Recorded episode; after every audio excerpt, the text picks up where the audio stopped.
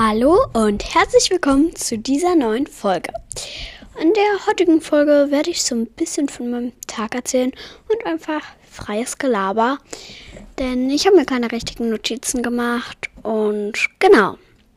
Also, mh, heute in der zweiten Stunde hätten wir eigentlich mit einer relativ neuen Lehrerin gehabt, die ich aber nicht so gerne mag. Aber dann ist sie irgendwie die ganze Zeit nicht gekommen und es war schon total komisch. Alle haben sich gewundert. Ziemlich das Chaos. Da kamen auch so Erzieher und so und haben da geguckt und so. Und schlussendlich durften wir dann Pro Plus gucken. Und aber dann irgendwie eine Viertelstunde, bevor die Stunde zu Ende war, kam doch noch so eine andere Lehrerin. Und das gefürchtete Lehrerin, naja, aber halt schon so die sehr strenge Lehrerin und halt auch die Lehrerin, die da schon 20 Jahre arbeitet oder so.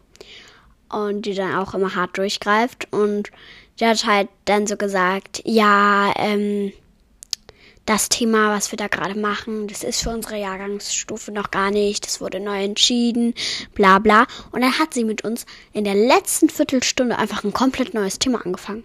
Und dann hat sie Hausaufgaben gegeben obwohl sie, sie war halt schon mal in unserer Vertretung, hat uns schon mal Hausaufgaben gegeben. Es hat sie überhaupt nicht interessiert, ob wir das nun gemacht haben oder nicht. Und ähm, deshalb, und dann haben wir es halt dieses Mal wieder so gemacht und irgendwie, ja, und, ja, keine Ahnung. Und dann war halt auch irgendwann die Stunde zu Ende. Danach hatten wir eine Doppelstunde Kunst. Da hatten wir jetzt eine Präsentation über KünstlerInnen oder Künstlerinnengruppen.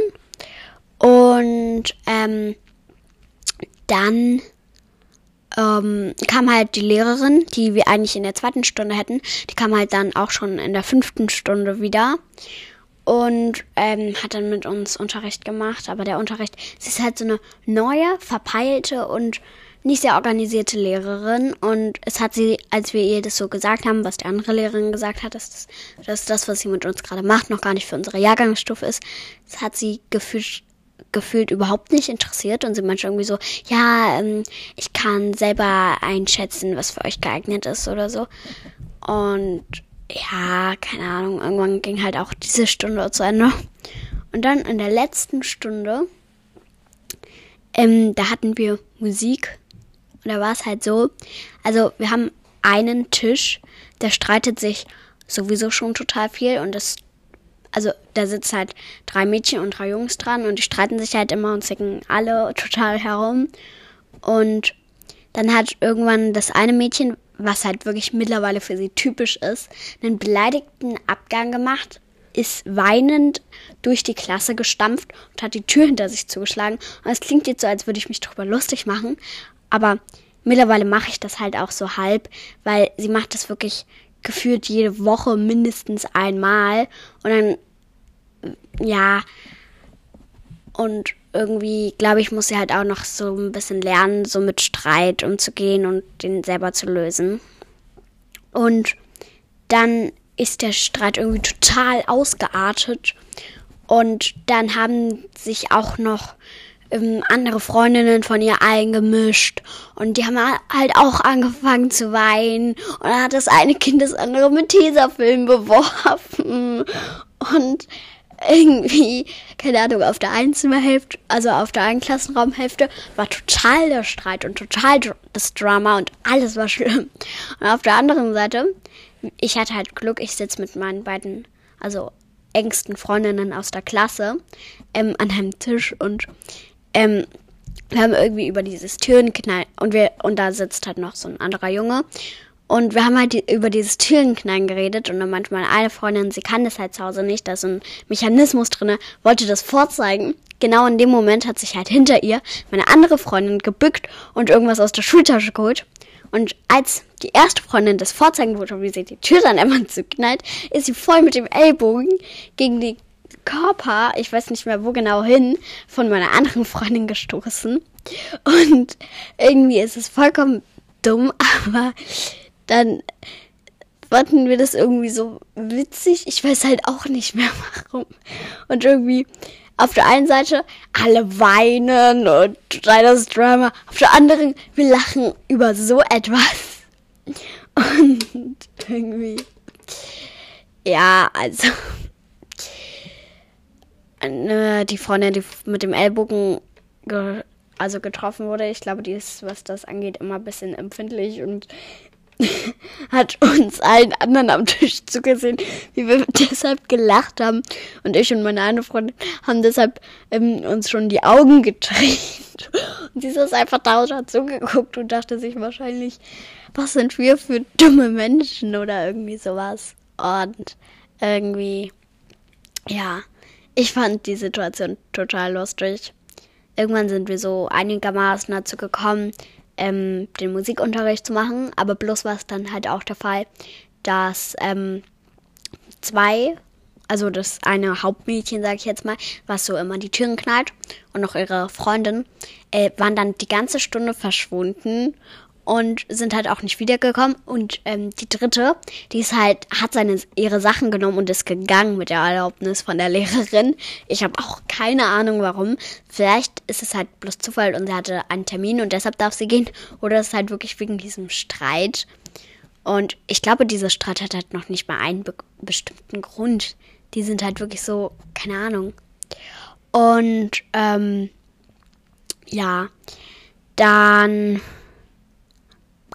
da haben wir sie später nochmal gefragt, ja, warum wart ihr denn den Unterricht die ganze Zeit nicht da? Und sie kam halt zwischendurch auch mal in die Klasse und meinte so, ja, Jude, also der Name, möchte mit ihnen sprechen und so. Und ich meinte so, so knallhart, weil ihr, ihr Unterricht wirklich wichtig ist. Nö, jetzt nicht im Unterricht, wir haben Unterricht. Und irgendwie, das war nicht eine witzige Reaktion weil die halt so ein bisschen erwartet haben. Sie hat halt auch vorher geklopft, weil sie war ja außerhalb des Klassenzimmers und hat halt so geklopft und dann hat sie halt noch nicht mal gesagt herein. Sie hat so gesagt, ja, jetzt nicht, jetzt ist Unterricht. Und dann kam sie halt trotzdem, aber irgendwie ich weiß nicht. Witzig, ich glaube, ihr kapiert die Lage nicht so ganz, weil ich halt auch keine Namen nennen darf und so. Und ja. Ähm, ich gucke gerade ob hier irgendwo das Buch. Ah ja, hier ist das Buch Memento Monstrum und daraus werde ich noch mal ein bisschen vorlesen, wenn ich das für alles finde. So, okay, ich hab's. Ich hab's. Also. So. Ähm. So, so, so.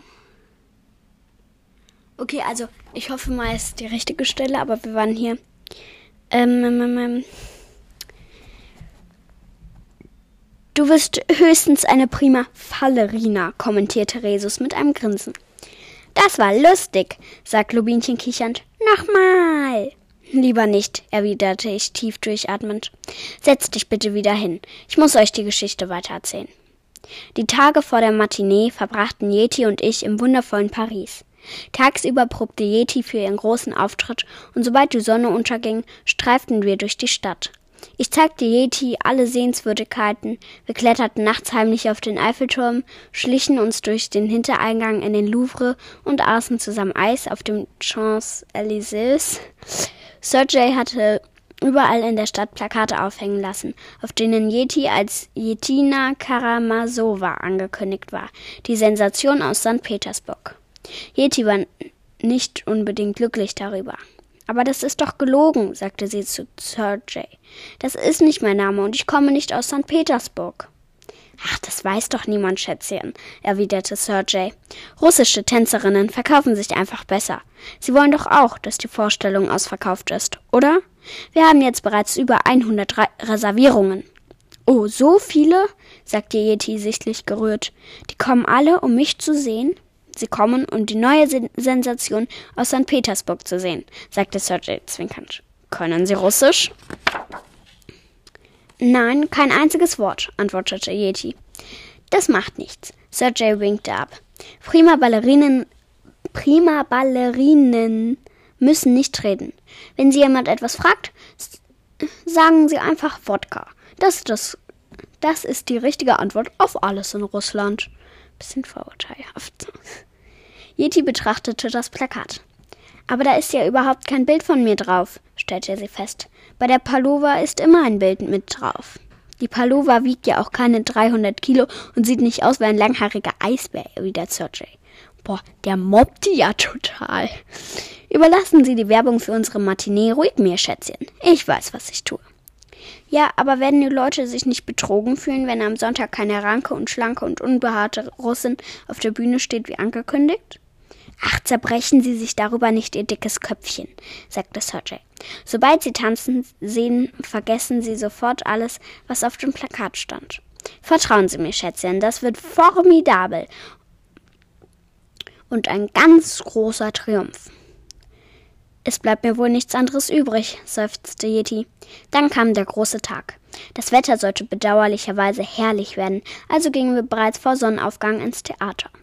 Die ersten waren wir trotzdem nicht. Sir wartete bereits auf uns. Er empfing uns in Yetis Garderobe zusammen mit einer Garde von fünf Männern in weißen Kitteln.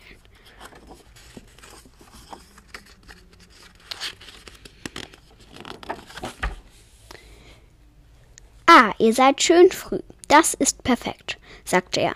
Dann haben wir genug Zeit. Zeit wofür? fragte ich. Na, für die Verwandlung des zottligen Eisbären in eine prima Ballerina.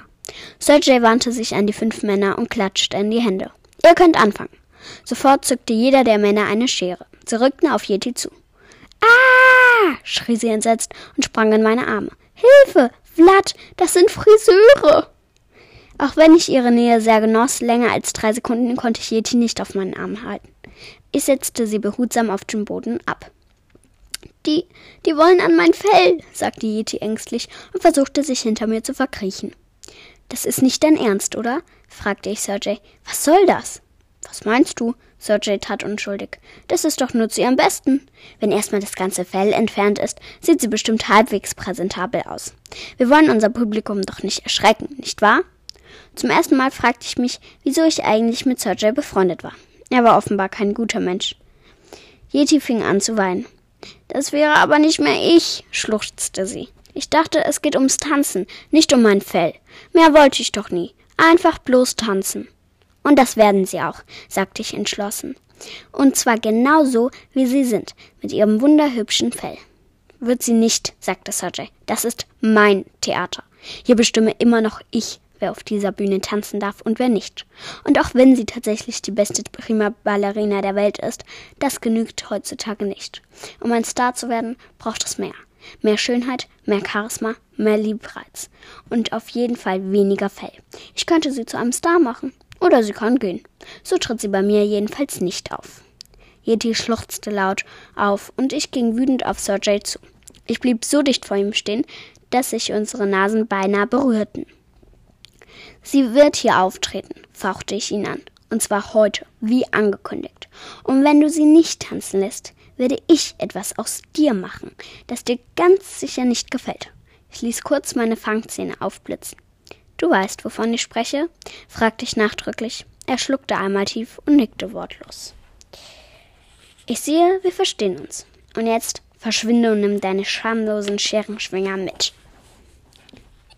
Ja, hau ab, du Blödmann, schimpft Globinchen. Du hättest ihn beißen sollen, brummt Resus. Was für ein Fiesling, knurrt Vera. Die arme Yeti. Sie hat doch hoffentlich trotzdem noch getanzt. Ja, hat sie, sagte ich. Es hat allerdings eine ganze Weile gebraucht, bis ich sie dazu überreden konnte. Dann war es soweit. Der Saal war gut gefüllt. Nur in den oberen Rängen sah man einige wenige leere Plätze. Yeti zitterte wieder vor Aufregung am ganzen Körper, während sie ihr speziell für diesen Tag geschneidertes Ballettröckchen anzog. Sie sah aus wie ein alles überstrahlender Engel. Ich kann da nicht rausgehen, sagt sie. Mir ist schlecht. Das ist ganz normal, erwiderte ich. Das ist nur Lampenfieber. Können wir die Lampen nicht ausmachen? fragte Yeti. Ich hätte bestimmt kein Fieber, wenn mich niemand sehen könnte. Ich musste lachen, Yeti auch. Kommen Sie, sagte ich und führte sie zum Vorhang. Sie sind bereit. Sie werden alle da draußen verzaubern, so wie Sie mich verzaubert haben. Ich drückte ihr einen sanften Kuss auf die fällige Wange und gab dem Dirigenten ein Zeichen. Und mit diesen Worten beende ich die heutige Folge. mal wieder und toll, dass ihr bis zum Ende zugehört habt. Ich hoffe, es hat euch Spaß gemacht, einigermaßen. Und ähm, genau.